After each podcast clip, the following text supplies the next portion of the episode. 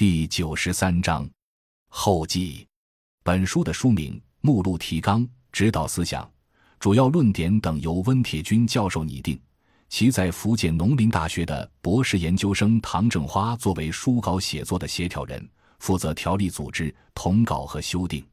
各章执笔按照顺序分别是：第一章吴广汉，第二章黄颖和扬州。第三章唐正花和车海生，第四章罗世轩，第五章刘亚慧，最后由温铁军教授负责统稿。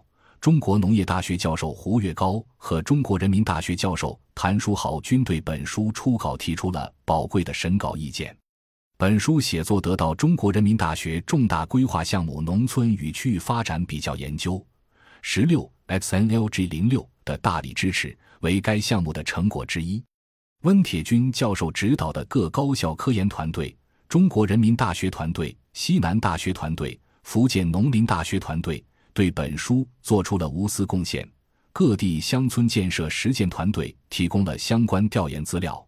温铁军科研助手陆浩先生参与观点讨论，并对本书内容转化为政策建议做出重要努力。本书写作组对大家的支持表示感谢。本书写作得到东方出版社的大力支持，特别是李烨等编辑为本书出版倾注了很多心血。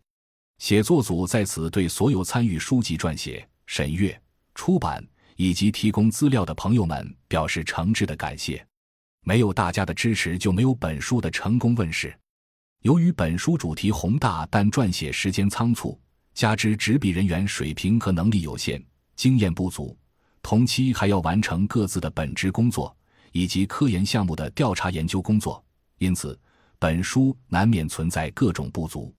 恳请相关领域的专家和广大读者不吝批评，以利再版修订。感谢您的收听，本集已经播讲完毕。喜欢请订阅专辑，关注主播主页，更多精彩内容等着你。